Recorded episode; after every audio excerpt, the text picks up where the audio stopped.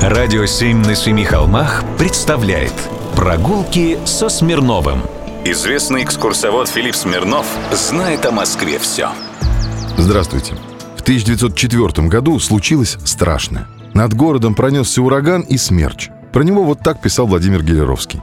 Вчера, в исходе пятого часа дня, пронесся над Москвой страшный ураган с грозой и градом, местами сыпавшим величиной с куриное яйцо. Разразившееся бедствие так ужасно, что сразу подробно описать его невозможно. Особенно подверглись несчастью местности Лефортово, Сокольники, местами басманная часть Яузская. В Лефортове на улицах Хапиловской, Госпитальной, Ирининской, Коровьем Броде, Гавриковом переулке и Ольховской улице разрушена масса зданий, домов, поранены и убиты люди и скот. Вырваны телеграфные столбы, полуразрушены несколько домов, повреждены церкви, часовни, у которых местами разрушены купола. Поломаны кресты и сбиты церковные тяжелые ограды.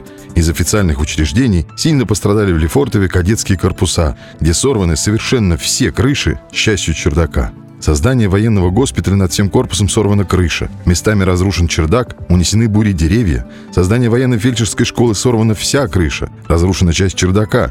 Совершенно разрушен и уничтожен разнесенный ураганом на части летний барак, в котором убит воспитанник школы Панкратов и пять воспитанников ранено. Кроме того, ранен служитель.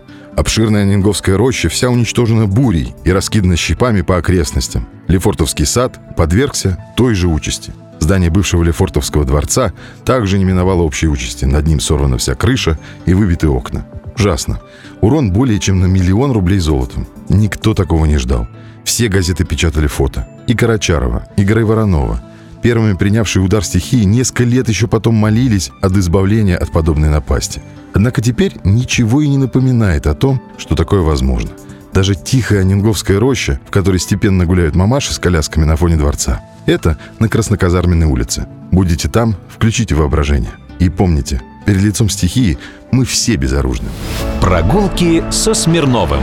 Читайте на сайте radio7.ru. Слушайте каждые пятницу, субботу и воскресенье в эфире «Радио 7» на Семи холмах. И совершайте прогулки по Москве с Филиппом Смирновым, не выходя из дома, с проектом «Москва с тобой».